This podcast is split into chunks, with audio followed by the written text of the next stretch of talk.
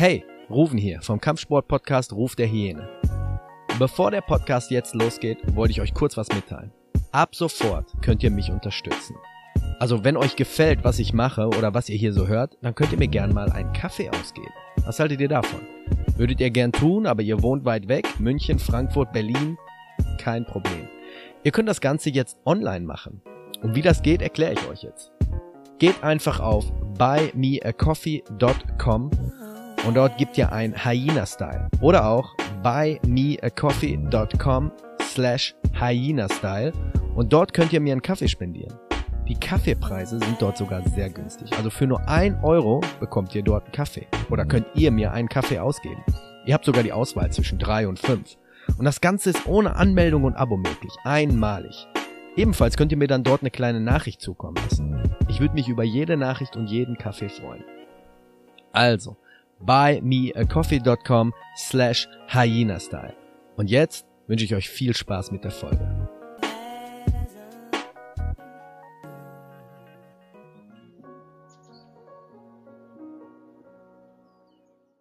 Ruf der Hyäne.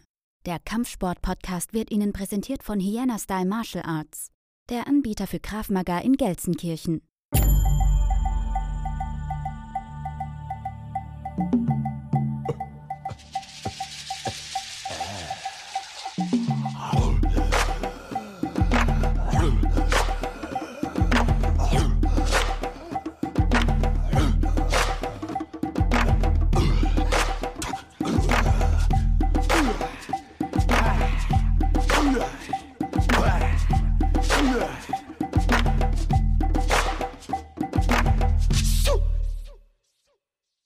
Herzlich willkommen zurück zu einer weiteren Folge Ruf der Hyäne, der Kampfsport-Podcast. Wir hatten einen Cutman.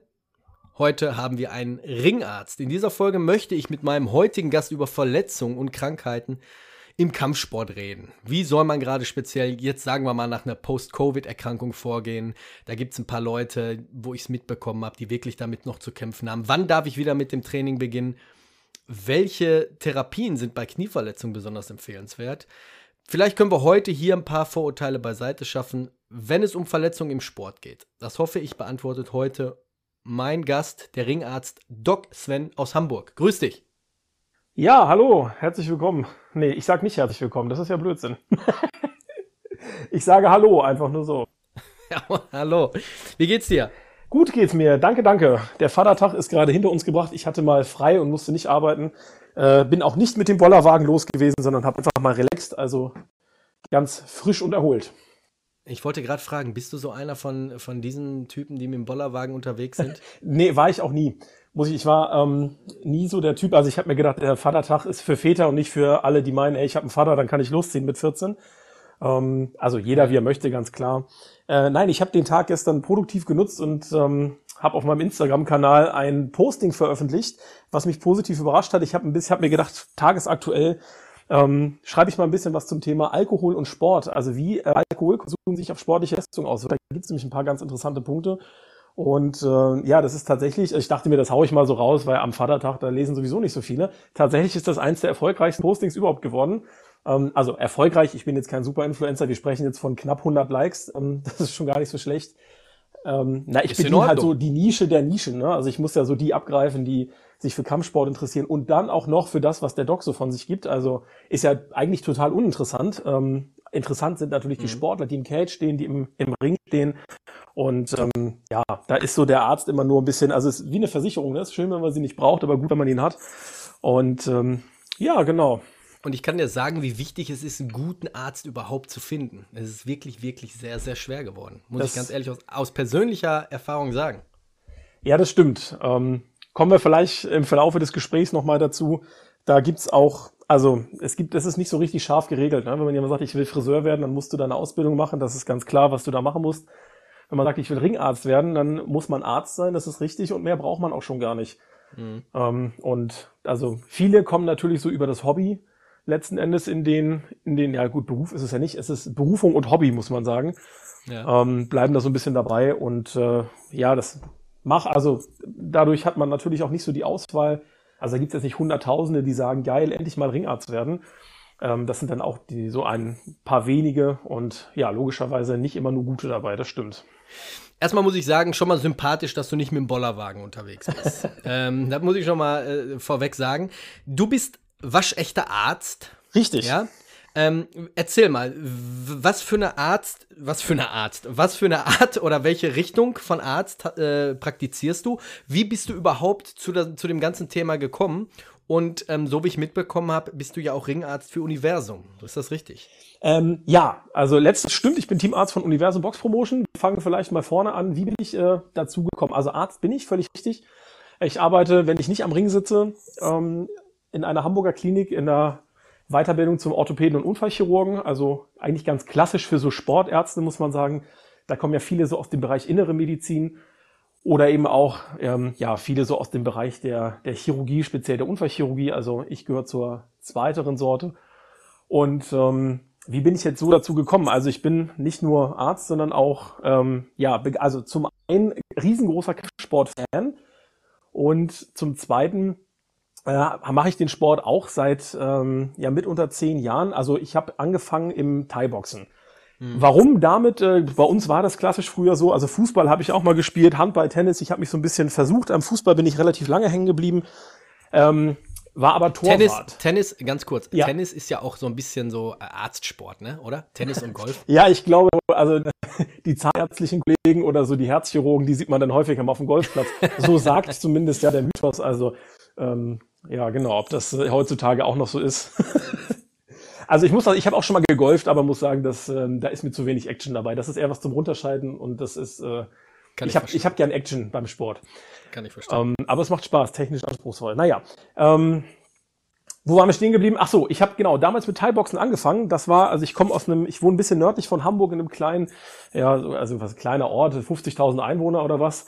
Und äh, da damals, 2000, also damals heißt 2009, 2010, da gab es einfach, also Fitnessstudios, klar, logisch, die gab's.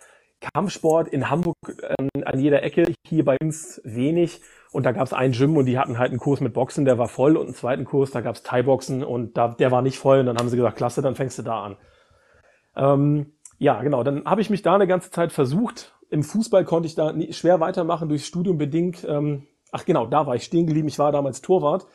Und äh, als Torwart ähm, war es ja immer so, entweder warst du immer beim Training oder du hast nicht gespielt. Und das hat mich irgendwann genervt.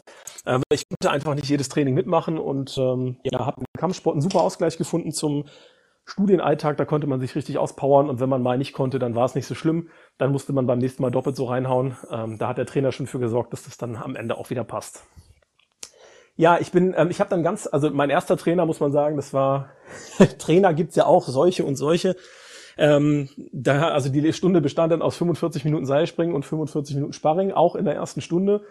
Ähm, das war viel, also gute 45 Fitness. Minuten Seilspringen. Ja, das war so sein Training. Ne? Also er hat die Uhr wow. auf 45 Minuten gestellt und quasi einmal unterbrochen und dann Seile weg, äh, Ausrüstung an und dann haben wir Sparring. Also jeder gegen jeden, ne? Anfänger gegen den gegen den äh, Dienstältesten, sage ich jetzt mal, Mädchen gegen Jungs, äh, alles querbeet. Mhm. Ähm, muss man sagen, das ist auch nicht immer so richtig gut ausgegangen. Also mein erstes Sparring, da war ich froh, dass ich da lebend rausgekommen bin. Äh, klingt jetzt dramatisch, nee, so schlimm war es nicht, aber äh, die haben, also die Jungs haben da schon gut zugelangt, ne? Und ich war ja. froh, dass ich so einigermaßen eine Idee hatte, wie eine Doppeldeckung funktioniert.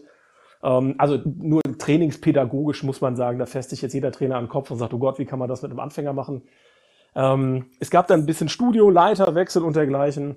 Und irgendwann kam mein Coach Babak. An dieser Stelle schöne Grüße.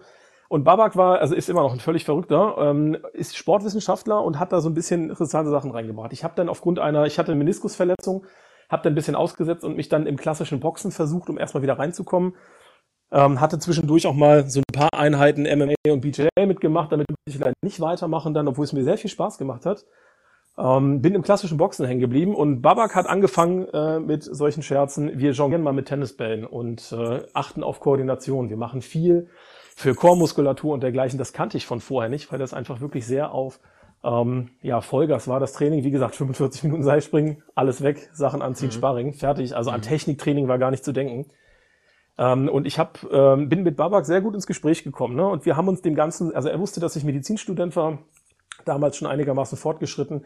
Ähm, er als Sportwissenschaftler und dann haben wir uns einfach mal unterhalten, was passiert denn eigentlich im Körper, wenn ich jetzt hier mit Tennisbällen jongliere und es gibt ja ganz witzige Studien, dass man, wenn ich mir nur vorstelle, wie eine Schlagkombination ausführe, dass man einfach nachgewiesen hat, dass entsprechende Neurone im Kopf angesteuert werden ähm, und diese Bewegungsabläufe sich verbessern. Also klingt jetzt komisch, aber nur durch dran ja, ja, nee, ich kann, kann mir das meine Kombination tatsächlich verbessern. Ähm, so, und über solche Sachen haben wir uns unterhalten. Das war für mich also völlig neu. Und äh, ja, so hat man irgendwie auch so ein bisschen diesen wissenschaftlichen, medizinischen Aspekt des Kampfsportes äh, mitgekriegt. Dann natürlich der Klassiker, ähm, so die Gympartner haben es mitbekommen. Ey, du bist doch Medizinstudent, zwar erst fünftes Semester, egal, mein Knie ist dick, meine Hand tut weh. Äh, du bist ja quasi fast Arzt, guck mal mit drauf. Und so bin ich irgendwie da reingerutscht. Mhm. Ja, ne, und dann musste ich so lange warten, bis ich meine Approbation bekommen habe und konnte dann auch wirklich richtig am Ring sitzen. Ja, so bin ich äh, dazu gekommen. Ja, und ihr, du kennst auch den Katman Gitschi, der jetzt auch äh, bei mir hier Gast war und wir eine Folge aufgenommen haben. Ihr kennt euch. Genau, wir kennen uns. Ähm, Gitschi gehört ja zur United Cutman Crew, zusammen mit, äh, mit dem Ulfra Bethke. Das ist der ja, einzige Gründer gewesen.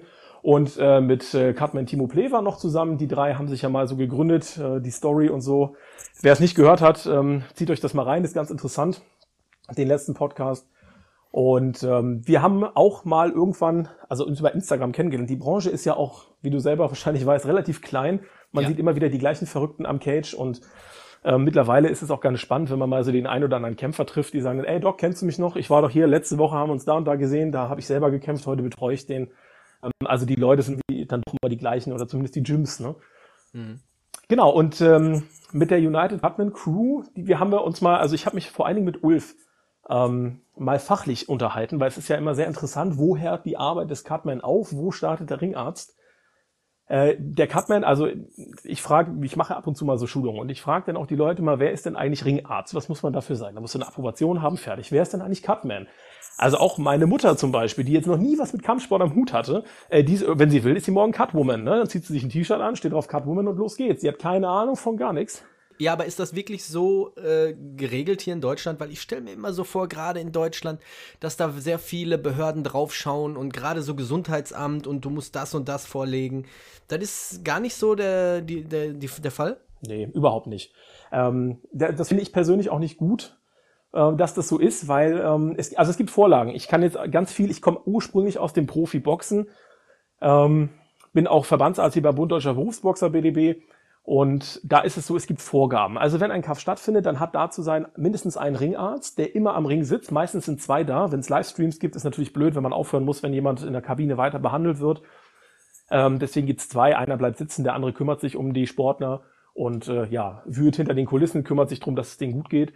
Äh, und es muss ein Rettungswagen da mit entsprechender Besatzung. Das ist dann ein Notfallsanitäter plus meistens noch ein Rettungssanitäter und das war's. Mehr medizinische Versorgung muss nicht da sein. Und wer da in der Ecke steht, ne, ob das jetzt, ähm, ist manchmal ganz interessant, wenn man so diese Journeyman sieht, die jetzt aus dem Ausland kommen, Georgien, Tschechien, Ungarn, wie auch immer, sind ganz häufig tolle Boxer. Da kommen meistens zwei, drei ähm, aus dem gleichen Land zur gleichen Veranstaltung und einer, dann die nächste, der steht da mit bandagierten Händen in der Ecke. Man denkt sich so, na nun, was hat er denn noch vor? Ja, zwei Kämpfe später ist er der Typ, der kämpft und der, den er betreut hat, der ist dann sein Coach und hält den Wassereimer. Ne? Und äh, das ist also überhaupt nicht reglementiert, wer da als Cutman steht oder was auch immer. Ja, weil man denkt gerade, Leute, die an der offenen Wunde hantieren, da wird oder da muss vom Gesundheitsamt irgendwie bestimmte Sachen, ähm, äh, sag ich jetzt mal, befolgt werden. Äh, du weißt, was ich meine. Ne? Ja. Also deswegen die Frage, gerade auch so, ich, ich, viele von meinen Freunden sind mhm. äh, Tätowierer oder haben Tätowierläden ja. und ich weiß, wie streng da die Auflagen sind. Und wenn ich mir vorstelle, ähm, da wurschtelt einer, ich sag das jetzt mal so plakativ, mhm. mit den Fingern irgendwie an einer offenen Wunde mitten im Ring drin rum, ähm, dass das so ja großartig gar, kein, gar keine Probleme gibt, ne? Ja. Ja, das stimmt. Ähm, also es ist ja immer so die Sache. Äh, also ich kenne auch zum Beispiel, äh, wenn du in der Kita, wenn du ein Kind in der Kita hast, dann gibt es ja auch manchmal solche Regeln, äh, darf die Kita-Mitarbeiterin, die Erzieherin, darf die jetzt meinem Kind ein Pflaster aufkleben oder nicht? Auch da sichern sich ja einige schon ab heutzutage und sagen, ob ich das darf, weiß ich jetzt nicht. Ähm, also in der Tat, wie du schon sagst, ganz spannend, was man so im Kampfsport dann machen darf.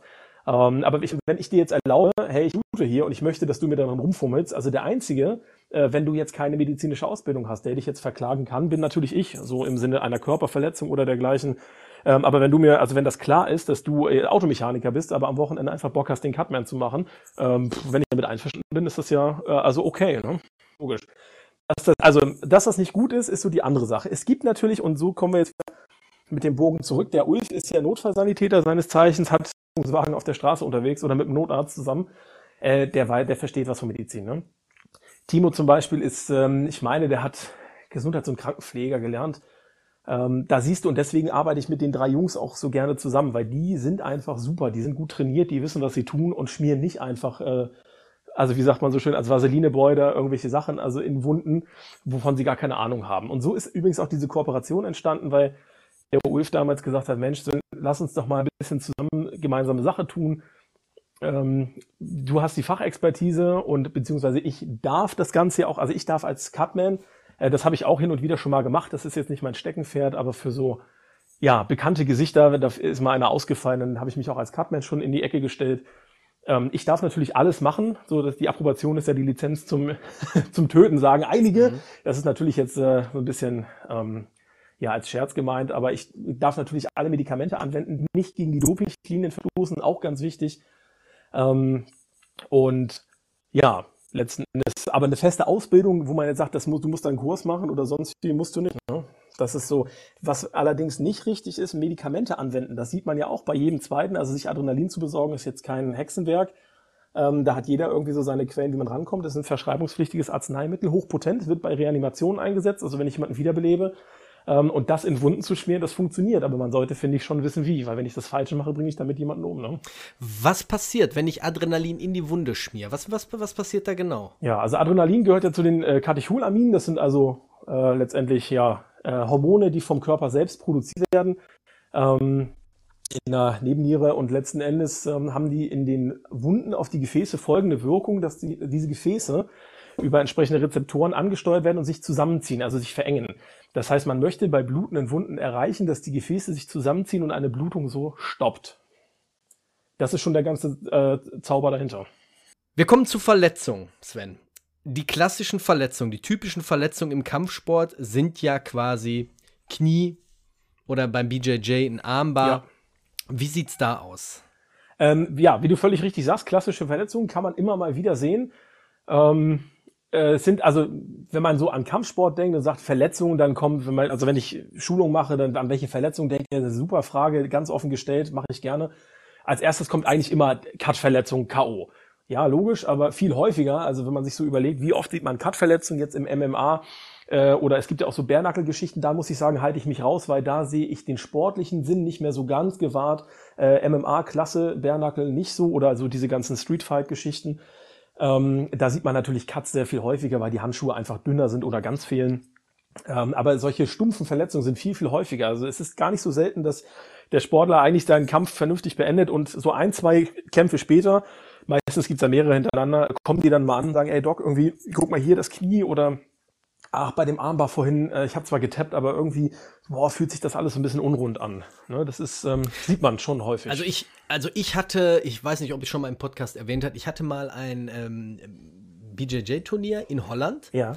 Und da hatte ich ähm, mit jemandem die erste Runde und er packt mich in den Armbar und so schnell, wie er den Armbar durchgezogen hat, so schnell konnte ich nicht abtappen. Ich habe innen, also ich habe es wirklich gehört wie so wie so ein Klettverschluss. Ja.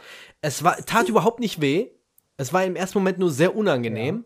Ja. Ähm, er hatte dann gewonnen, ich bin aufgestanden, habe auch nichts gemerkt. Und dann, ich sag mal so fünf bis zehn, 15 Minuten später, habe ich dann auf einmal gemerkt, dass es anfing. Also ich hatte wirklich monatelang wirklich Probleme, den Arm gerade zu bekommen. Es waren unheimlich innerlich innen drin irgendwie, also ich, ich kann es nicht beschreiben, aber wie, wie schnell ist da der Ellbogen durch? Ich gehe mal von aus, das war jetzt eine eine, eine, eine, eine, wie sagt man, eine Zerrung, dass die Bänder so ein bisschen zu überanstrengt worden ist, dass dieses Reiben oder dieses, wie ich jetzt gerade gesagt habe, dieses wie Klettverschluss, ja. wenn der sich löst, dass das dieses Geräusch war oder ähm, wie, wie läuft das beim Armbar ab?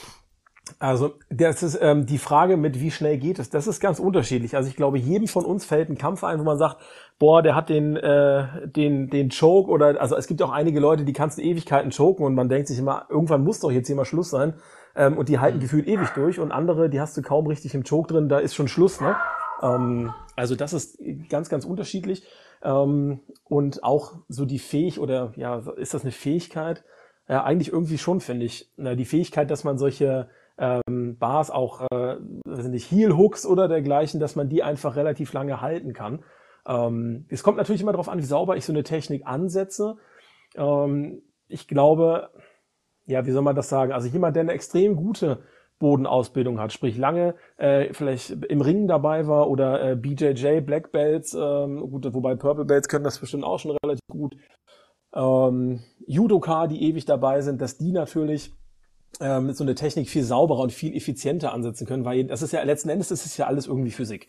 Also ich habe einen Hebel, den ich ansetze und äh, versuche durch äh, meine eigene Muskelkraft äh, ja andere Gelenke, es sind ja prinzipiell immer Gelenke, ähm, die angegriffen werden, äh, auszuhebeln. So und je besser, also das kennt man aus der Physik ja auch schon, ne? je besser das eben funktioniert, desto effektiver ist es. Das kann vielleicht jemand, der jetzt ursprünglich aus dem Stand-up kommt, aus dem, aus dem Thai-Boxen oder aus dem, aus dem Boxen, der sich diese Bodentechniken für solche Kämpfe dann anlernen muss, aber die nicht, ja, also verstehst du, was ich meine, dass man das eben nicht so ja, von, ja, von der Pike auf eben in, übernommen hat, sondern sich das so, dass man, ja, ey, Boden muss ich auch irgendwie machen, aber ich bin eigentlich, bleib, bin und bleib Boxer, ähm, dass es dann länger dauern kann. So, und zudem, also was du so als Klettverschluss beschrieben hast, ähm, das also wird schon so gewesen sein. Das Erste, was passiert ist, also was passiert überhaupt?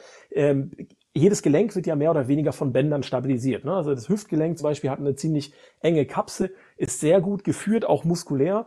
Äh, Im Vergleich zur Schulter, das Schultergelenk hat ähm, überhaupt keine Bandhalterung letzten Endes, sondern es gibt die sogenannte Rotatorenmanschette, das sind vier Muskeln, die sich ja wie eine Manschette um die Schulter winden. Es gibt noch so ein paar Gelenklippen, äh, die ja wie eine Art Saugnapf die Oberfläche vergrößern ähm, und das Gelenk halten. Und das war's. Mehr ist in der Schulter schon gar nicht mehr. Äh, warum ist das so? Weil man einfach, ähm, also in der Hüfte hat man viel Kraft, aber wenig Bewegung, also Beweglichkeit, Bewegungsmöglichkeit drinne. Ähm, weil man das einfach zum Laufen braucht man einfach nicht mehr. Ne? Und in der Evolution hat sich das mal so entwickelt, dass wir herausgefunden haben mit den Armen, das sind unsere Werkzeuge. Äh, hier brauche ich jetzt äh, weniger Stabilität, sondern mehr ähm, Bewegungsraum. Und das, also das eine geht immer nur zu Lasten des anderen. Ne? Wenn ich mehr Bewegungsfreiraum haben möchte, dann muss ich natürlich ein bisschen was an der Bebänderung lockern. So kann man sich das vorstellen. Mhm.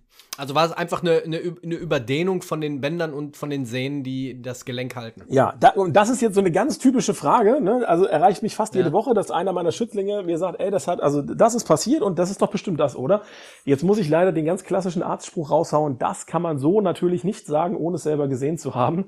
Ähm, ja. Aber es, also genau, was passiert überhaupt? Wenn ich jetzt ein Gelenk überstrecke, so fünf bis zehn Grad, je nachdem, nach, je nach Konstitution können Gelenke ab und danach fängt es an, dass die Bänder gegenhalten. Wenn meine Kraft jetzt größer wird, ähm, ist es natürlich so, dass als, Ende, als erstes überdehne ich diese Bänder. Das ist schon mal grundsätzlich mit Schmerz verbunden.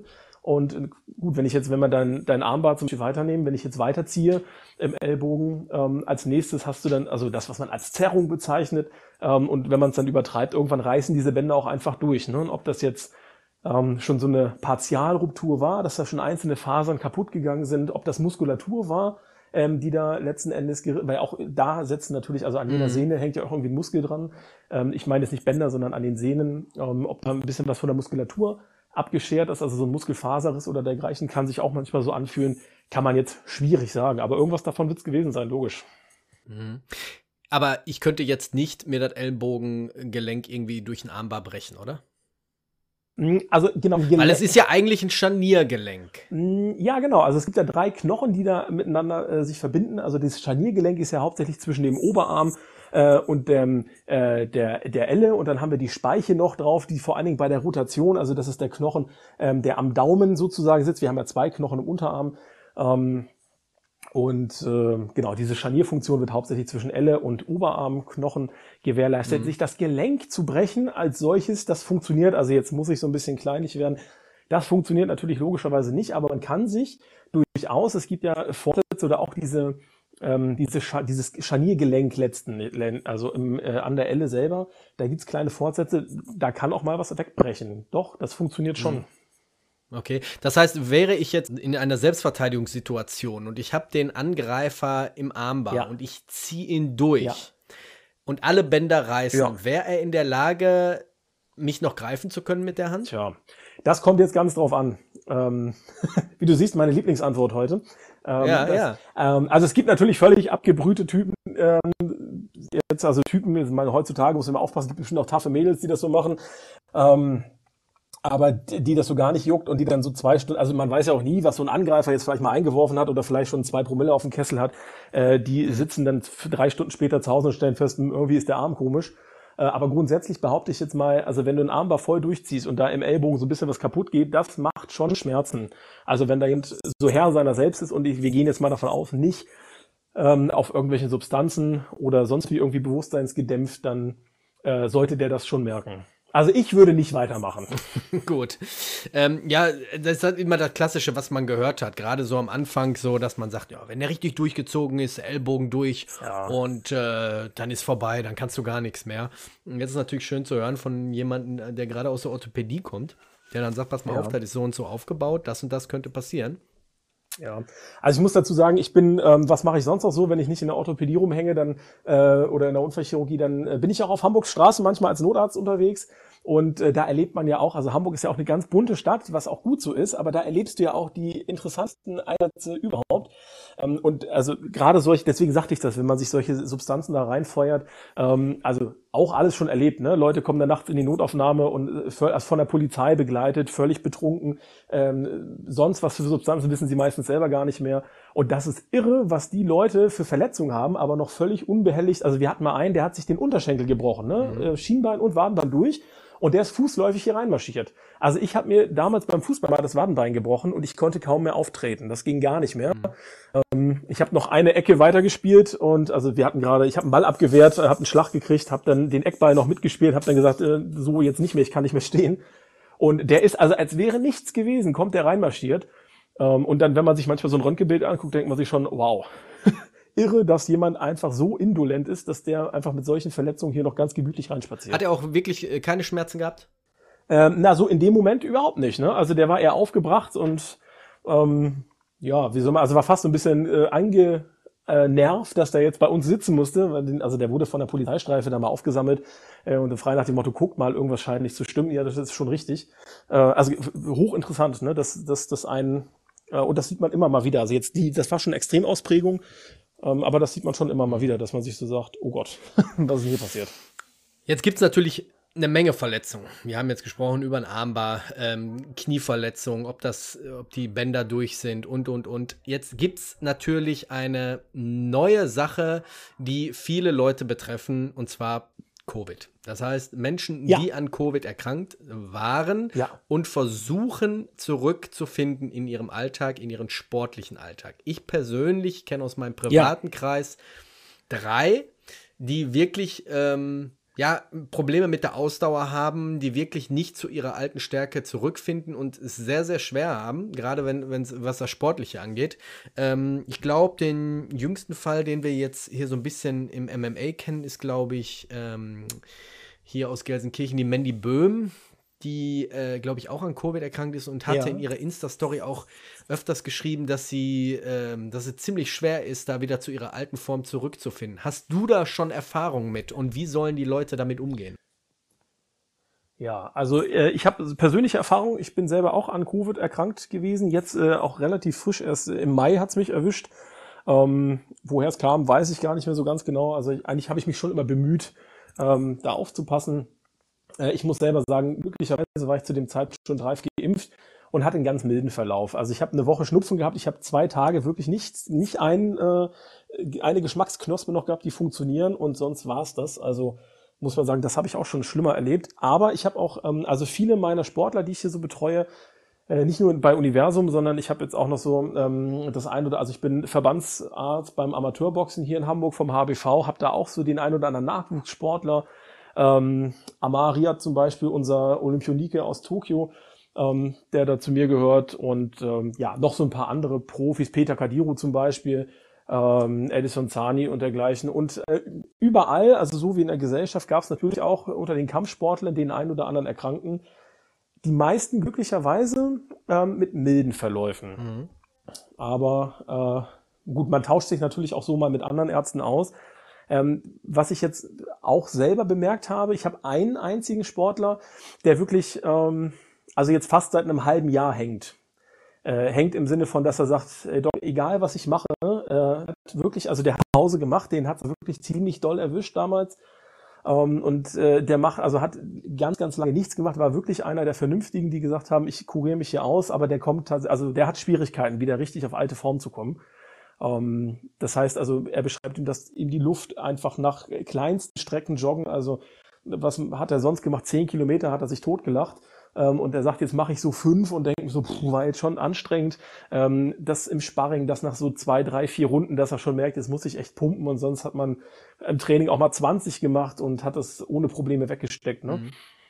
Ähm, das, also ich, das gibt schon. Und wenn man sich mal so umhört, das sind auch nicht die Einzelfälle, sondern ähm, auch nicht die Regel, ganz klar, natürlich nicht, aber das hört man schon immer mal wieder. Mhm. Dass es solche Fälle gibt. Hast einfach. du da besonders irgendwelche Ratschläge, die du schon so ein bisschen mitteilen kannst? Oder steckt da, ich sag jetzt mal, die Medizin wirklich auch noch in den Kinderschuhen, dass die dann auch noch gerade erstmal so ein bisschen alles erforschen? Schon. Also was es natürlich gibt, ist, ähm, das habe ich auf meinem Instagram-Kanal auch mal äh, veröffentlicht, weil ich es einfach wichtig finde. Also Covid, man muss sagen, wenn man Postings über Covid macht, dann ist man immer ganz, ganz schnell in der Diskussion, auf die ich immer keine Lust habe. Also ich versuche mich als Ringerarzt immer aus so politischen Sachen rauszuhalten. Mhm. Und ähm, ich habe so ein paar Postings zum Thema Corona gehabt. Auch der ähm, Fred Sinistra zum Beispiel, der ist ja bedauerlicherweise an Covid verstorben, äh, war bekennender Impfgegner und jetzt fängt es schon an. Jetzt habe ich das gesagt, dass der nicht geimpft und verstorben ist. Ja, es sind logischerweise auch viele Geimpfte natürlich irgendwie verstorben. Ähm, und genau auf dieses Posting fing es dann an, dass dann Leute geschrieben haben, ja, äh, ich, also von, ich werde ja auch Pharma-Lobby äh, gesponsert und bezahlt, bis hin zu, das ist doch alles Blödsinn ja. und man plappert's nach. Also am Ende des Tages äh, muss ich sagen, Leute, ich will hier niemanden bekehren. Wenn mich jemand fragt, dann antworte ich das so, wie ich das selber meine. Ähm, ich habe hier auch mal in einem Impfzentrum gearbeitet, habe meine eigene Familie geimpft, also das ich, und die ich wirklich sehr gerne habe. Mhm. Also man kann jetzt nicht behaupten, dass ich äh, das jetzt tue hier für äh, Geld der Pharmalobby, was es übrigens nicht gibt. Also da muss ich alle enttäuschen. Ähm, ich habe mir da auch mehr versprochen. nee, Spaß beiseite. Also das ist alles Quatsch. Man hat nur einfach gemerkt, also wenn man mal auf einer Intensivstation gearbeitet hat, wo einfach Leute lagen, äh, drei Wochen auf dem Bauch gedreht, beatmet, ähm, wo man einfach weiß, scheiße, der war nicht geimpft und hat gestern noch mit mir gesprochen und morgen unterhalten wir uns drüber mit seiner Familie, ob wir die Geräte ausmachen, weil es einfach keinen Sinn mehr hat, mhm. ähm, da weiter zu kämpfen. Ne? Und auch nicht, weil man keinen Bock hat, sondern einfach, weil man jetzt durch diese Erfahrung der letzten zwei Jahre gesehen hat, das kann einen manchmal auch doof erwischen. Ähm, ja, also ich schweife schon wieder so ein bisschen ab. Was wollte ich jetzt eigentlich sagen? Ich versuche hier niemanden zu bekehren. Wer von mir eine Meinung hören will, die gibt's immer ehrlich, äh, so wie ich das meine. Auch wenn das nicht das ist, was man hören möchte und wie man damit umgeht, das ist dann jedem selbst überlassen. Aber genau, deswegen versuche ich mich mit dem so ein bisschen zurückzuhalten. Aber weil es nachgefragt wurde, habe ich einmal ein Posting gemacht. Ähm, was die Fachgesellschaften wissen, da gab es einen ganz interessanten Artikel in dem, im British Journal of äh, äh, Sports Medicine ähm, war sogar Open Access. Also viele Corona-Themen sind ja auch ähm, so äh, ja offen, ohne dass man dafür zahlen muss für die Artikel, was ganz, was ich persönlich ganz toll finde, dass sich auch Laien, die da Interesse dran haben, mal einlesen können. Ähm, da gibt es ähm, Empfehlungen, wie ich, wenn ich jetzt akut erkrankt bin, wie mir der Return to Sports Move eigentlich ganz gut gelingt. Also Return to Sports ist äh, für die, die jetzt sagen, was das denn noch nie gehört, äh, das gibt's in vielen, also auch zum Beispiel nach nach Kreuzbandverletzungen und dergleichen. Dann das Ziel, das Großziel der Sportziehen ist ja, dass dieserjenige dann irgendwann zurück in seinen Sport kommt und dann gibt es erstmal diese, also das ganze Konzept nennt sich dann Return to Sports, teilt sich auf und äh, Return to Activity, also dass ich überhaupt erstmal wieder reinkomme. Jetzt nehmen wir mal so eine Kreuzbandreha, also äh, letztendlich das Gelenk mal durchbewege und dann kommen wir dann irgendwann zu äh, Return to Training und äh, Return to Sports überhaupt, also dass ich den Sport ausübe und das größte Ziel ist dann diese Return to Competition, also dass ich auf Wettkampfniveau wieder richtig reinhaue beim Kreuzband so.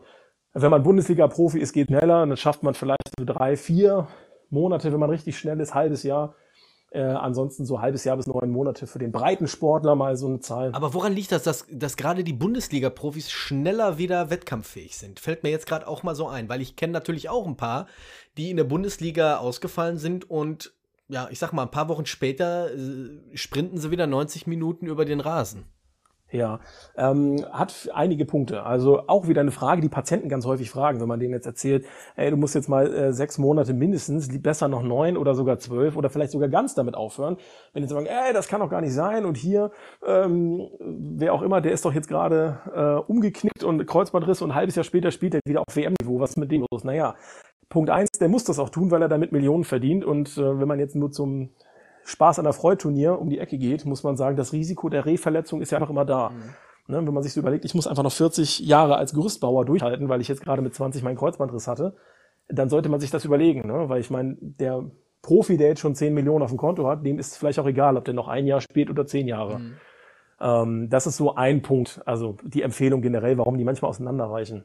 Zweiter Punkt, Operationsverfahren, das Kreuzband, wenn wir jetzt gerade mal damit einsteigen, äh, es gibt eigentlich so, ja, es gibt mittlerweile ganz viele Verfahren, also gibt's ja immer, aber äh, für den Normalverbraucher gibt es eigentlich so zwei äh, Verfahren. Einmal, das ist die sogenannte Semité-Plastik, also man nimmt eine Sehne aus dem, ähm, aus einem ja, Muskel des Beines an der Innenseite, den man sonst, also auf den man verzichten kann, wo man sagt, die Funktionalität ist trotzdem so gut, also vom Semitendinosus-Muskel ähm, warum heißt er so? Latein übersetzt semi-halb und tendinosus äh, sehnenartig. Also der hat einfach eine lange Sehne. Deswegen nimmt man die so gerne, weil man sie einfach zwei, dreimal falten kann und dann hat man ein gutes Präparat, was auch stabil ist.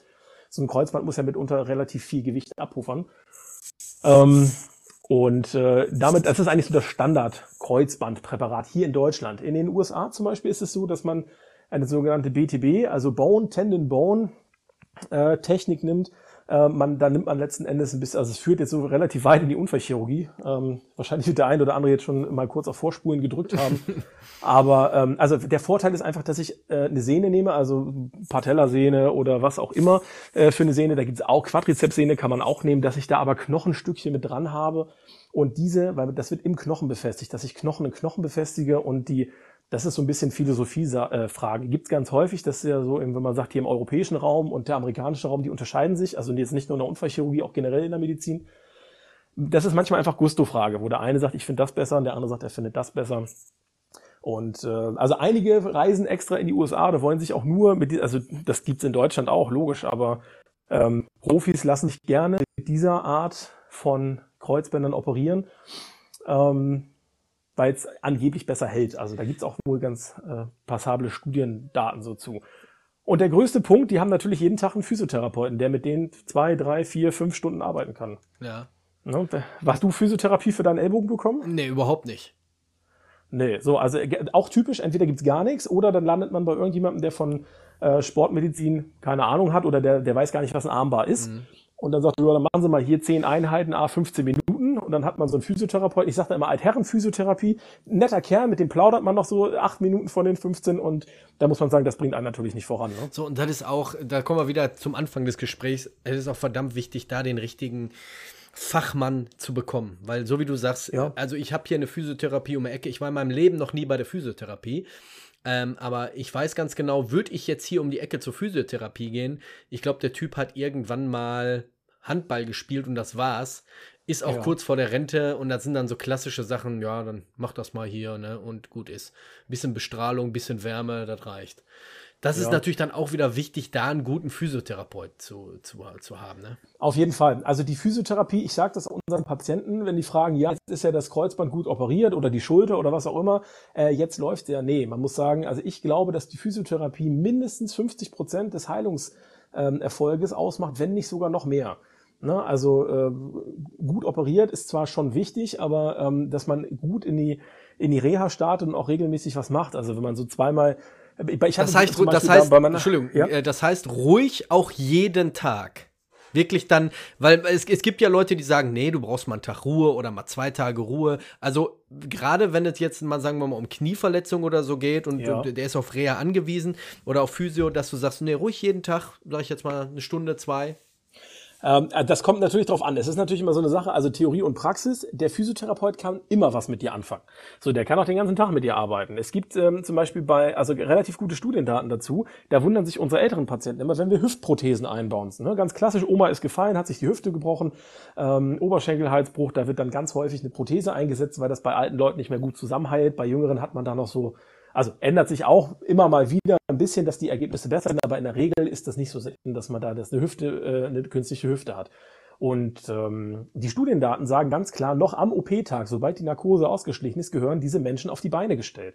Die gucken immer mit ganz großen Augen, oh Gott, darf ich da wirklich schon drauf treten? Ja, logisch, dafür ist es ja da. Hm. Ne? Und man hat früher, hat man, muss man sagen, war das Credo immer, oh Gott, bloß nicht liegen lassen, am besten sechs Wochen aushalten lassen im Bett. Und die Leute, äh, also die, man schimmelt ein buchstäblich weg. Das ist bei den Alten so, das ist bei den Jungen so.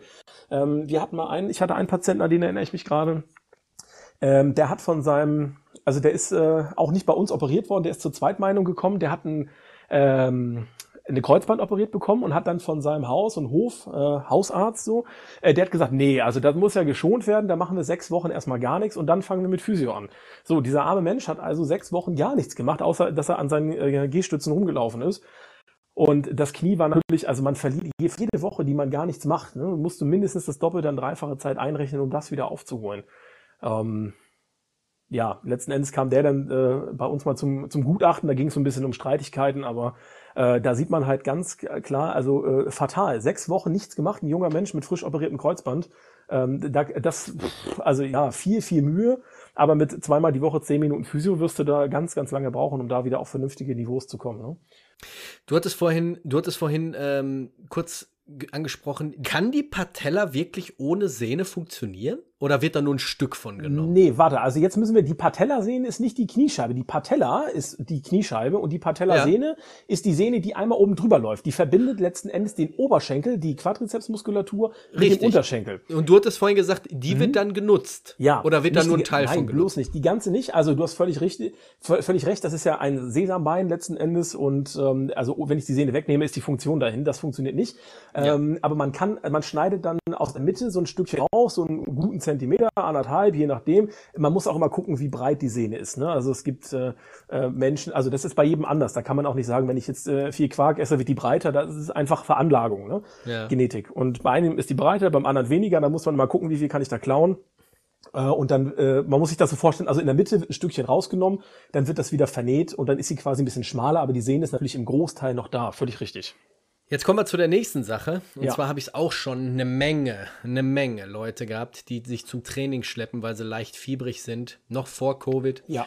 Und hatten noch eine Erkältung, die in den Knochen steckte. Ein guter Freund von mir ist äh, weiter zum Fitness gegangen, äh, Bodybuilding, hat gepumpt, gepumpt und irgendwann hat sich rausgestellt, er hat die Erkältung nicht richtig auskuriert und ja. hat sich eine Herzmuskelentzündung zugezogen. Klassiker. Jetzt sag doch mal bitte die Leute, die sagen, nee, ich kann jetzt nicht aussetzen, ich muss zum Training mich schleppen, wie wichtig es ist, eine Erkältung vernünftig auszukurieren. Ja, also ich muss sagen, ich weiß nicht, ob es jetzt so ein bisschen durchgekommen ist. Ich bin in einigen Punkten immer relativ platt und sarkastisch. Ähm, es kommt darauf an, zu welchem Kampf man sich schleppt. Also wenn ich jetzt Essen Fury wäre und ich weiß, ich muss jetzt hier meinen Vereinigungskampf gegen den Usyk machen und äh, ich verdiene für diesen Abend heute, pff, weiß ich nicht, 100 Millionen Pfund. Ähm, dann würde ich sagen, gut, wenn ich danach einfach ein Herz habe, was völlig kaputt ist oder im Zweifel sogar tot, dann haben meine Nachkommen wenigstens noch ein schönes Erbe. Dann lohnt sich mhm. das. Wenn ich jetzt sage, ich muss jetzt hier aber bei den Kreismeisterschaften im Amateurboxen starten, äh, warum auch immer, dann muss man sagen, Junge, du bist nicht ganz dicht. Ähm, ja, also nein, äh, wirklich Spaß beiseite. Ganz großes Problem sehe ich ganz, ganz häufig, ähm, wo auch Trainer, also die Sportler selber sowieso nicht, ähm, und wo dann auch die Trainer nicht drauf achten. Äh, bei uns ist es mittlerweile so, dass, äh, dass die Trainer da äh, also wirklich sehr, sehr gut sind. Ähm, das ist bei Universum Arthur Grigorian, wer kennt die nicht? Ähm, vielfacher Weltmeister gewesen. Das ist Robert Harutunian, der hat selber ähm, Amateurboxen auf höchstem Niveau gemacht. Das ist als unser Landestrainer beim HBV Christian Morales, der auch ein sehr, sehr guter Trainer ist, muss man sagen, und auch auf solche Sachen eben achtet. Das macht aber nicht jeder Trainer so. Ähm, die, die peitschen ihre Jungs teilweise oder auch Mädels da nach vorne, Hauptsache kämpfen. Ähm, das ist nicht gut. Das darf man nicht machen. Eine verschleppte Erkältung kann einen nämlich im Zweifel umbringen. Das ist jetzt so quasi die Quint, also die Zusammenfassung. Hm. Warum ist das so? Also, das verstehen immer viele nicht. Man sagt, ey, ich habe nur so ein bisschen hier, ein bisschen Fieber und ein bisschen wie auch immer und bin auch erst eine Woche krank, aber lockere Sparring wird schon drin sein, oder? Was meinst du? Also, viele, wenn man dann fragt, viele versuchen so zu verhandeln mit, ist doch okay, wenn ich da, da mache ich nur ein bisschen, da mache ich nur Sandsack. Nein, überhaupt nicht. Du gehörst einfach nach Hause ins Bett und auskuriert. Mhm. Ähm, solche Erkält simplen Erkältungserkrankungen, die systemisch sind, also da gibt es auch ganz gute Studien zu, ähm, oder Untersuchungen, mit welcher Art Erkältung, wenn man jetzt mal den großen Topf Erkältung nimmt, kann ich denn Sport machen und welche nicht. Ähm, der, der erste Tipp ist also alles, was systemisch ist. Sprich, ich habe Gliederschmerzen, ähm, ich habe Fieber, also wo ich merke, nicht irgendwie, ich habe nicht nur ein bisschen Schnupfen und sonst geht's mir topfit, ähm, sondern ich habe äh, Husten mit Auswurf vielleicht ähm, und fühle mich insgesamt platt. Das sind ja Warnsignale des Körpers. Und wenn man dann zum Sport geht, also Sport ist Stress, das ist nichts anderes als richtig Stress für den Körper. Das mhm. braucht der Körper gerade nicht. Der braucht einfach seine Kraft, um sich zu erholen. Ähm, wenn man sagt, naja, meine Nase ist so ein ganz, ganz bisschen, äh, weiß ich, ich verbrauche ein Taschentuch pro zwei Tage und äh, bin sonst, ich habe keinen Husten, ich habe kein Fieber, ich habe keine Gliederschmerzen, ich hab, äh, bin sonst topfit. Ähm, damit kann man tatsächlich Sport machen. Moderat. Ich würde damit auch keine Höchstleistung machen, sondern bis das weg ist, einfach moderat. Ähm, aber alles, was systemisch ist, gehört nicht in die, ins Gym, in, äh, in die Fitnessbude oder äh, aufs Laufband oder sonst wohin, sondern ähm, das sollte man auskurieren. Hm. Wenn man das Ganze ignoriert, gut, bei einigen, die einige werden auch sagen, ich habe trotzdem was gemacht und mir geht's gut. Glück gehabt, in Ordnung. Gibt auch Leute, die fahren ohne Sicherheitsgurt und überlebens, ne, jeden Tag. Ähm, aber ähm, diese ganzen, also diese harmlose Erkältungserkrankung, die kann bei zusätzlicher Belastung des kardiovaskulären Systems eben aufs Herz gehen und eine Herzmuskelentzündung auslösen. So, die äußert sich dann. Ich habe gerade, also äh, ein lieber Freund von mir, der hat das so ein bisschen ignoriert, der hat gesagt, ja, es ist nicht so schlimm und ich wollte, also wegen nichts, der hatte nicht mal einen Kampf ähm, jetzt vor der Tür. Ähm, und der ist einfach zum Training gegangen, weil er dachte, ich bin gerade gut im Flow und ich will das nicht wieder abbrechen. Naja, was ist passiert? Erst beim Training so mehr oder weniger mit Herzrasen. Ähm, ja, zusammengebrochen wäre jetzt übertrieben, aber er musste auf jeden Fall abbrechen, weil er Herzrasen hatte und er hat gedacht, scheiße, ich habe jetzt einen Herzinfarkt. Ähm, den hat er zum Glück noch nicht gehabt, aber er hatte eben eine Herzmuskelentzündung und statt einer Woche Pause, wo man sagt, jetzt Erkältung, eine Woche, zwei Wochen und dann kannst du wieder starten, hat er jetzt sechs Monate Pause gewonnen. Mhm. Ähm, man braucht auch einfach diese Zeit, damit eben diese Herzmuskelentzündung auskuriert wird. Wenn man das nicht macht, also man kann ja auch sagen, ich ignoriere es einfach weiterhin. Wird's chronisch. Ähm, gern, genau, oder, oder es bringt dich um. Also es ist wirklich so, dass das Herz, äh, das muss man sich so vorstellen, das leiert aus. Also es gibt dann eine, äh, eine Herzinsuffizienz, die dann, also eine Kardiomyopathie letztendlich, die folgt und äh, das Herz pumpt ja eine gewisse Menge Blut einfach pro mit jedem Herzschlag so raus. Und ähm, diese Herzpumpfunktion, die kann einfach so schlecht werden, dass die Leute einfach so schlapp werden auch, dass äh, mehr als auf dem Sofa sitzen gar nicht mehr drin ist. Also das ist wirklich ganz, ganz äh, klingt jetzt vielleicht, wenn sich das jemand anhört, so dramatisch. Man sagt, naja, typisch Ärzte übertreiben ja immer. Ähm, ist jetzt keine Seltenheit. Ne? Also das kann mhm. auch jeder irgendwie, das ist gut belegt und erforscht. Ähm, das passiert sicherlich auch nicht jedem, aber ähm, wofür? Dafür, dass ich jetzt eine Woche früher mal zum Training gehe. Also es ist, ich bin persönlich der Meinung, ich habe vorhin das Beispiel mit Tyson Fury gebracht, auch für den ist es das nicht wert. Ne? Also was bringt mir denn? Kampf bringt mir immer irgendwie einen Gürtel oder Geld, aber äh, wenn ich damit äh, mit meiner Gesundheit oder meinem Leben im schlimmsten Fall bezahle, weiß ich nicht muss jeder für sich selber wissen. Ich kann es aber nicht empfehlen, auf jeden Fall. Ja, ich sehe es genauso. Ich sehe es genauso. Ich meine, natürlich äh, sagen die meisten Ärzte, würde ich nicht machen, weil keiner wird äh, sagen, probier es aus. Die müssen es natürlich sagen. Da sind sie auch damit auf der, auf der rechtlichen sicheren Seite, gehe ich mal von aus. Also gerade so Ärzte, die überhaupt nicht in diesem Matier sind, ähm, wie oft ich schon bei Orthopäden war, die überhaupt nichts mit dem Kampfsport zu tun haben und haben mir gesagt, hör auf damit, lass es sein. Ähm, du hast Arthrose und, und, und. Ähm, ich denke, das kommt auch immer da noch drauf an. Ne? Ähm, auf jeden Fall. Ne? Ähm, was wollte ich noch kurzes dazu sagen? Das ist auch so ein ganz typischer Satz, dass man sagt, ey, mein Arzt hat mir gesagt, mein Arzt des Vertrauens oder der um die Ecke, ähm, soll ich nie wieder machen. Was sagst du dazu? Also natürlich wollen die Sportler hören, ähm, doch, der hat keine Ahnung, das geht schon. Ähm, also ich glaube, dass vieles geht, wenn man entsprechend Zeit investiert vielleicht. Ähm, also ob es ratsam ist, ist immer die andere Sache. Ne? Mit so einem operierten Kreuzband, wenn ich jetzt 20 bin, würde man jemandem empfehlen, jetzt Vollkontakt MMA zu machen. Weiß ich nicht. Wenn es um die Kreismeisterschaften geht, eher nicht. Ne? Es kommt auch darauf an, welchen Beruf, äh, Beruf hat man. Wenn ich sage, ich bin YouTuber und verdiene sowieso äh, jede Woche nur am PC sitzen, äh, weiß ich nicht, 100.000 äh, Euro, Gut, dann brauchst du dein Kreuzband vielleicht auch nicht. Ja? Aber wenn jetzt jemand sagt, ich bin jetzt Maurer oder Hand, im Handwerk tätig, ich muss hier jeden Tag, äh, ich brauche mein Knie einfach 40 Jahre, um mir mein Brot zu verdienen, weiß ich nicht, probier was anderes aus. Aber so, also mir hat man auch gesagt, ne, mit dem Meniskus, ähm, den ich mir damals gerissen habe, Thai-Boxen kannst du voll vergessen, äh, sowieso Kampfsport, oh Gott, sind sie völlig verrückt, wahnsinnig, nee, bloß nicht Schwimmen und Radfahren. Jetzt habe ich ein Problem, ich habe kein Fahrrad und Schwimmen finde ich furchtbar. Ähm, das heißt, ich musste zurück ins Gym und äh, also äh, ich habe mir gedacht, naja, Boxen, gut, dann ich drehe die Hüfte nicht mehr so doll mit ein, mach so ein bisschen ein Herrenboxen, aber es funktioniert super. Ich habe heute, ich bin völlig beschwerdefrei, ähm, habe meine Zwischen-MRT machen lassen. Ich hatte also einfach mal die Gelegenheit im Rahmen so einer Studie und habe ich gesagt, komm, leg mal das Knie mit unter, interessiert mich, ähm, alles wunderbar. Ne? Ja. Also geht nicht, gibt's nicht. Also wer Winnie Pazienza kennt zum Beispiel, ähm, Boxer, der mit einem, nach einem Genickbruch noch Weltmeister geworden ist. Ne? Wo man auch, äh, wenn ich das auf dem Papier lese, würde ich sagen, bist du verrückt. Nach einem Genickbruch kannst du dir einen zweiten Geburtstag eintragen, aber bloß nicht wieder boxen. Und der hat sich gedacht, doch, habe ich Bock drauf und hat's gemacht. Ne? Ja, man muss aber dann auch dieses Mind haben, ne? dieses Mindsetting, dass man sagt, ach, scheiße ich drauf. Klar, also es gibt manchmal auch Fälle, wo man wirklich sagt, nee, jetzt ist hier wirklich mal Schluss. Ne? Also äh, Schulter ist zum Beispiel so ein Ding. Ähm, ich hatte jetzt, äh, ich war mal am Cage, das war so eine, äh, ja, wie soll man sagen, so eine, eine Mixveranstaltung K1 MMA, aber im Käfig war eine ganz nette Geschichte. Ähm, der hat ins Leere geschlagen und die Schulter ist rausgekugelt. Auch eine ganz häufige Verletzung. Ähm, und äh, also das war kein Problem, die wieder reinzudrücken. Das hat er fast schon selber hingekriegt. Er sagte, ja, das passiert mir irgendwie jedes, jede zweite Trainingseinheit. Äh, und der Junge war auch Anfang 20. Ne? Also das passiert in einer gesunden Schulter eigentlich nicht. Also ich kann meine Schulter nicht auskugeln. Ähm, und wenn man jetzt mit 20 das schon so hinnimmt, oder weiß ich, vielleicht war 22 irgendwie so, aber junger Bursche auf jeden Fall noch, sonst topfit, aber dann muss man sich auch überlegen, ey, ist das jetzt so das, brauche ich meine Schulter vielleicht irgendwo noch mal, es wird ja auch nicht besser, ne? Ein kaputtes Gelenk, das mit Arthrose und allem, was so dazukommt. Tja, Indi, das, also so allgemeine Empfehlung, dass man sagt, das geht grundsätzlich nicht, solltest du nicht machen, schwierig. Da muss man, finde ich, also das ist so zumindest mein Anspruch, immer individuell gucken, ähm, was geht und was nicht. Ja, ich denke es auch, das ist individuell. Du hast vorhin ein Stichwort genannt. YouTube.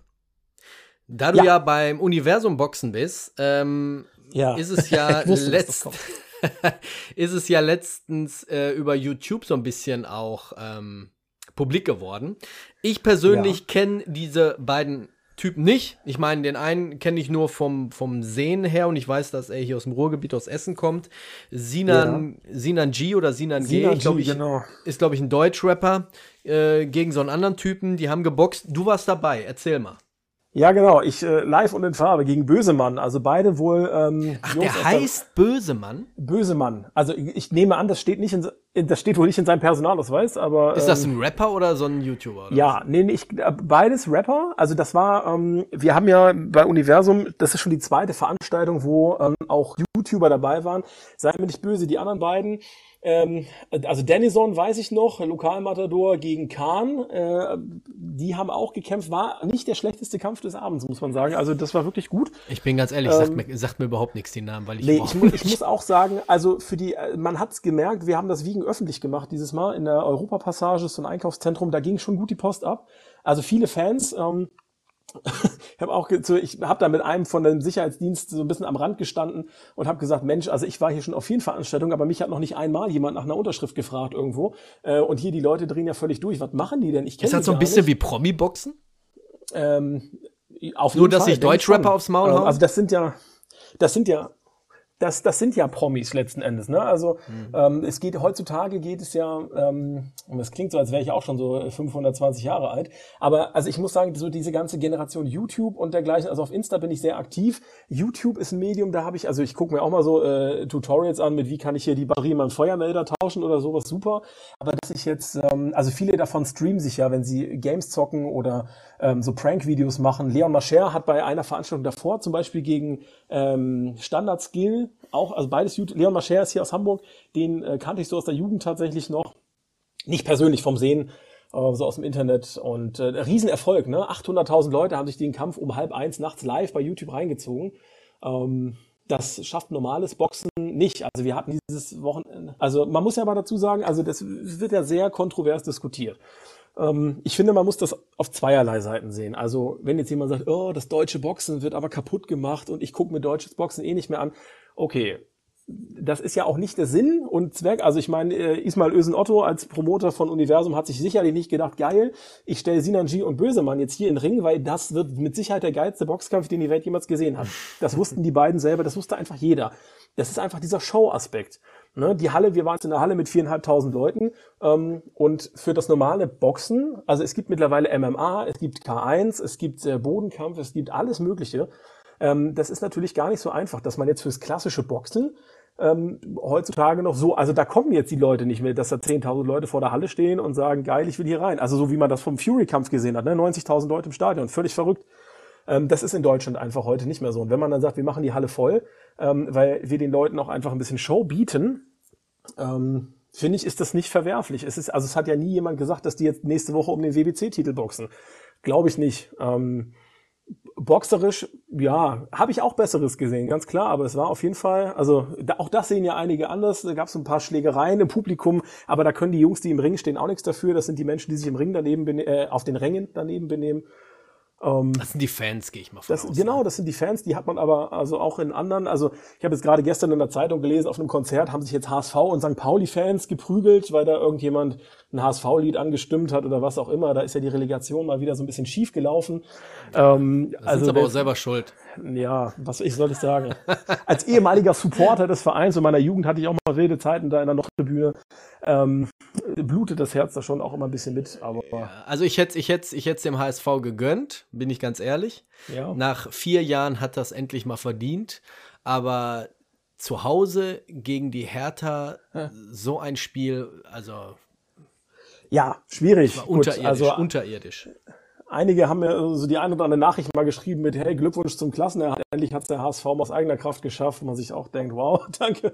Ne, wenn man am Boden liegt, dann rauftreten ist natürlich immer einfach. Aber irgendwann spielen wir auch wieder erste Liga. Wollte ich gerade sagen, wer weiß, vielleicht nächstes Jahr. Ich ja. meine, jetzt sind ja die, ja, genau. die, die, schwersten Brocken raus und ähm, warum nicht?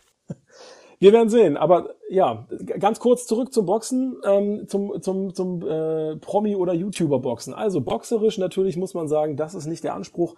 Ähm, aber ich finde, wenn man das Ganze mit einfach entsprechenden, also es gucken ja auch 800.000 Leute die anderen Kämpfe. Ne? Und das heißt also auch die Boxsportler profitieren davon, ähm, dass letzten Endes ja, dass man sagt, Hamburg und Boxen, das kennen wir wieder, ne? wo viele vielleicht vorher, und wenn einfach tausend Fans hängen bleiben, die sagen, geil, das Boxen selber fand ich viel spannender als die YouTuber oder die Rapper, die sich da geprügelt haben. Äh, ich bleib dabei, ist doch cool. Ne? Wieder Leute für den Kampfsport gewonnen. Genau, das ist für beide Lager ist es ein Plus. Obwohl ich jetzt hier kein Fan von diesen äh, Deutschrappern bin, aber es ist ein Plus für den Boxsport, weil so wie du es gerade gesagt hast, die jungen Fans gucken sich das an und sagen, Mensch, Boxen, ich probiere das mal aus. Zum genau. Zweiten müssen sie, muss das äh, der Boxsport machen, weil so wie man das jetzt sieht, läuft MMA den Boxsport den Rang ab. Also du merkst schon, dass die meisten Richtung MMA äh, sich da hinziehen. Mhm. Ne? Das ist natürlich auf dem Boden, das Kicken ist alles mm, drum und dran. Ähm, und diese YouTube-Rapper ähm, verkaufen so auch natürlich ihre Platten und werden auch so berühmter. Ne? Deswegen ist es ein Win-Win auf beiden Seiten. Auf jeden Fall, richtig. Warum nicht? Warum nicht? Ich bin dafür. Warum nicht? Ne? Ja. Wir kommen schon zum Ende der Folge und wir haben eine ja. Rubrik, die Empfehlung. Da spiele ich jetzt mal den Jingle ab. Gude. Die heutigen Empfehlungen werden euch präsentiert von Bossy Red.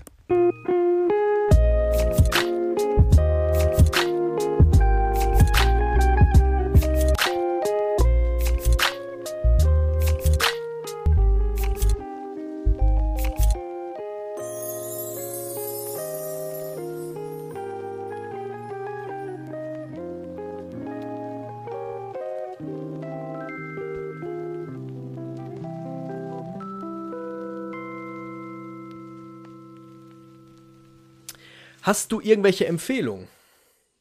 Sonst würde ich nämlich anfangen. Ja, äh, fang mal an und ich, äh, ich guck mal, wen ich so empfehlen kann.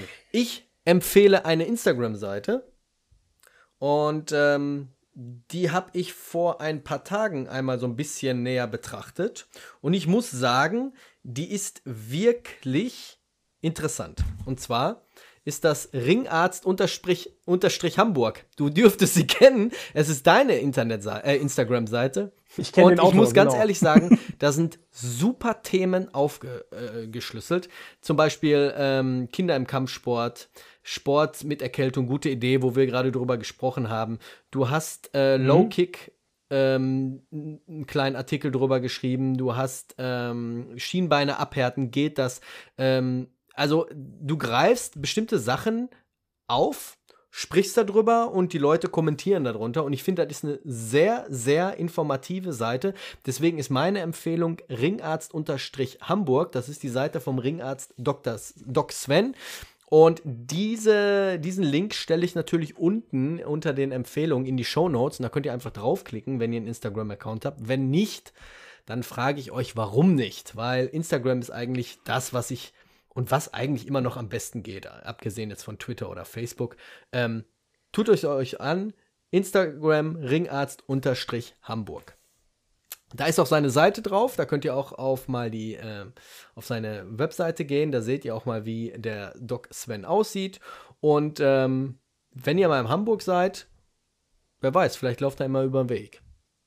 Okay, also wenn es, äh, wenn man in Hamburg ist und dann noch eine Kampfsportveranstaltung besucht, gar nicht so. Und ich bin ja so ein Heimscheißer. Also äh, alles, was in Hamburg und Norddeutschland so abgeht, Ach so, du verlässt, du verlässt Norddeutschland auch gar ja, nicht so? Doch, ich war auch schon mal, also ganz weit im Norden in Flensburg oder in Magdeburg mal. Und, ui, ui. Ja, ja. Flensburg. Du, pass, zum Ende des Jahres äh, geht's auch noch mal zum, zum MMA. Ich weiß gar nicht, ob ich das schon so offiziell erzählen darf oder dergleichen, aber also jetzt nicht, weil es super geheim ist und ich weiß nicht, ob es schon offiziell ist, das ausgetragen wird, aber da werde ich äh, zum MMA auch mal äh, in München sein und äh, mir das Ganze auch in Düsseldorf mal anschauen. Ähm, ja, Kenner wissen jetzt möglicherweise schon, welche Veranstaltungen das sein könnten. Aber äh, ich bin ger sehr gerne, also ich mag den Norden sehr, sehr gerne und ähm, es gibt einfach hier in Hamburg so viele Veranstaltungen. In, äh, in Bremen mit Hype FC äh, gibt es auch ein gutes MMA-Event. Äh, sonst ist in Hamburg viel Boxen. Äh, ich war jetzt bei der Vaco Hamburg Open, das war ähm, äh, ja ein Kickbox-Turnier, auch ganz spannend. Also es gibt hier genug, man muss gar nicht so weit wegfahren. Und das reicht mir. Super. Hast du denn noch eine Empfehlung? Habe ich Empfehlung. Also die weltbeste Instagram-Seite hast du ja äh, nach deiner natürlich, nach dem Ruf der Hyänen, ähm, äh, ist Ringarzt Hamburg natürlich die zweitbeste ähm, Instagram-Seite, äh, die es gibt. Nein, Spaß beiseite. Ähm, ja, wen kann ich denn mal empfehlen? Also ähm, ich, ich, ich kann grundsätzlich, also die Leute, mit denen ich zusammenarbeite, da bin ich überzeugt, dass die gut sind. Ähm, das Wichtigste ist die Cutman-Truppe, mit der ich sehr, sehr gerne zusammenarbeite. Im äh, Oktober in, äh, in Rostock wieder beim MMA. Das ist die United Cutman Crew, also äh, UCC.Germany ist, glaube ich, die Seite. Man findet sie ja, wenn man UCC eingibt. Ähm, ich mache mit Ulf im Juli eine Cutman-Ausbildung in Hamburg. Also da noch Lust hat, äh, schaut auch da mal vorbei. Äh, dann natürlich mal die Gyms, ähm, mit denen ich zusammenarbeite. Das ist im Amateurboxen der äh, HABV, Hamburger Amateurboxverband Hamburg. Die machen wirklich eine ganz tolle Arbeit ähm, in Hamburg wir haben äh, Parkinson-Boxen, unsere äh, Inklusions- und Frauenbeauftragte Dilla macht ähm, Parkinson-Boxen mit äh, ja, an Parkinson Erkrankten. Da gibt's tolle Studien zu, dass das was bringt für die Erkrankung. Ähm, ist jetzt auch die Tage im Fernsehen unterwegs. Und äh, ja, wir haben Olympiateilnehmer, der am weitesten gekommen ist in seiner Klasse mit, äh, mit Amar. Also hier wird gute Arbeit gemacht in Hamburg. Und im Profiboxen äh, ist das Universum Boxing, die ja auch viele gute Jungs und Mädels in den Reihen haben. Ähm, da kann man ruhig auch mal vorbeischneiden oder sich mal eine Karte kaufen für das nächste Event. Steigt im Juli. Ja. Kann man den Boxsport mal wieder ein bisschen nach oben bringen. Ähm, wobei ich jetzt nicht so ein, so ein hundertprozentiger Boxsport-Fan bin, habe ich glaube ich auch schon mal hier, weil mir fehlt immer so ein bisschen das Kicken. Ne? Aber ähm, es ist halt die klassische Kampfsport neben Ringen. Ähm, ne? Warum nicht? Ich finde, Deutschland hat auch momentan auch keine guten Boxer, wenn ich mal so nachdenke. Ja, ich glaube, es gibt schon, also, naja, die, also viele von, ich habe mich mal mit Peter Kadiro unterhalten, der ist WBC Junioren-Weltmeister gewesen und ein sehr guter Schwergewichtler. Also ich finde, einer, der es mal schaffen kann, äh, noch ein junger Kerl, Mitte 20, ähm, hat eine gute Statur so für einen Schwergewichtler. Und der ist viel in, in England unterwegs, hat äh, da mit dem einen oder anderen äh, gespart vor großen Kämpfen. Und der sagt natürlich, das ist völlig, völlig anders. Die Möglichkeiten sind da ganz anders, die Wertschätzung ist ganz anders. Ähm, die, die Leute haben viel mehr Bock auf klassisches Boxen noch. Wie du schon sagtest, ne, es gibt MMA heutzutage, guckt ja alles zur UFC und guckt sich den McGregor an, von dem ich persönlich jetzt kein Fan bin. Ähm, der, also sicherlich ein guter Sportler, aber auch viel zu viel Show dabei. Ähm, aber das wollen die Leute halt sehen. Ne? Und deswegen ist so das, das deutsche, gute alte Boxen, wo wir ja auch mal gar nicht so schlecht waren. Ja, ich will jetzt auch nicht sagen, dass die deutschen Boxer schlecht sind. Das wollte ich jetzt, habe ich jetzt gerade falsch ausgedrückt. Ich meine damit, dass, dass, dass es nicht mehr so diese Glanzzeit ist, sag ich mal, wie, wie zu Klitschkos Zeit. Nee, das, das stimmt. So, ne? Das stimmt. Es fehlt überall natürlich auch das Geld. Ne? Es fehlen Sponsoren und dann fehlt das Geld und äh, eine Halle mit äh, oder ein Stadion mit 50.000 Leuten. Also wenn man sich jetzt vorstellt, das boxt jetzt hier, äh, boxen zwei Deutsche gegeneinander und du machst ein Stadion mit 60.000 Leuten voll. Also, und da ist kein YouTuber dabei. Also, ich würde wetten, das funktioniert einfach. Heute würde es nicht funktionieren. Glaube ich nicht. Aber warum nicht? Ne? Also, wir haben in Hamburg mit dem äh, im Juni boxt ähm, Artem Harutunian, ist Olympia, also ist auch Hamburger Jung, ähm, hat äh, aus Schwerin äh, damals äh, ist gestartet, war bei Rio, äh, in Rio bei den äh, Olympischen Spielen 2016, hat jetzt den WBC, äh, ich meine, International Gürtel ist auf dem Weg, dass er da den richtigen Gürtel auch mal holt. Äh, der muss jetzt mal zusehen, dass er den Titel verteidigt. Das wird er auch schaffen. Und äh, dann haben wir auch in Hamburg wieder, ähm, also eigene Jungs, die wirklich das auch mal nach oben geschafft haben. Ne? Das sind ja auch Vorbilder für die Kids, ne? wenn man sagt, hey, der hat hier einfach vor 20 Jahren oder vor 20, vor 10 Jahren stand er hier in der Halle und hat genau an dem Sack trainiert. Ne? Also so als Message anstrengen lohnt sich tatsächlich im Sport immer. Ja, das stimmt. Sven, ich bedanke mich, dass du dir Zeit genommen hast. Ja, ich danke auch für die Plattform. Ganz, ganz toller Podcast. Ähm, ich habe eine Menge gelernt, gerade auch was, was die Verletzungen äh, Armbar äh, angeht und überhaupt, dass, dass eine Physiotherapie extrem wichtig ist. Deswegen äh, leidet ihr an einer Verletzung und sagt, ach, ich warte jetzt erstmal, ich schon jetzt erstmal mein Bein eine Woche, sucht einen Physiotherapeuten und wenn euch der nicht zusagt, geht und sucht den nächsten. Ist jetzt auch nochmal mein Rat für die Leute. Ihr habt es selber mitbekommen, nicht sechs Wochen irgendwie im Bett liegen und warten, dass es von alleine heilt, sondern ne, wenn es machbar ist, dagegen wirken und trainieren. Ich bedanke mich bei dem Doc Ringarzt Doc Sven. Ich bedanke mich, dass ihr alle zugehört, eingeschaltet haben. Abonniert uns, bewertet uns auf iTunes, Spotify. Ich kann mich immer nur wiederholen. Das haben schon eine Menge Leute getan. Ansonsten hören wir uns nächsten Sonntag wieder. Bleibt gesund, bleibt sicher, wann und wo ihr diese Folge hört. Morgens, mittags, abends, nachts. Und wir hören uns nächsten Sonntag wieder. Bis dahin, ciao.